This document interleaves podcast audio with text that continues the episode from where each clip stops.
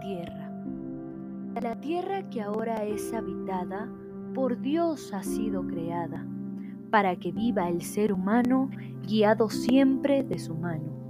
Hoy en día la tierra grita, con tremendo dolor se agita por tanta maldad y contaminación que llenan los campos con fumigación. De tanta maldad y contaminación, del fondo hace erupción, y en lugar de pensar en guerra, pensemos en salvar la tierra. Gracias.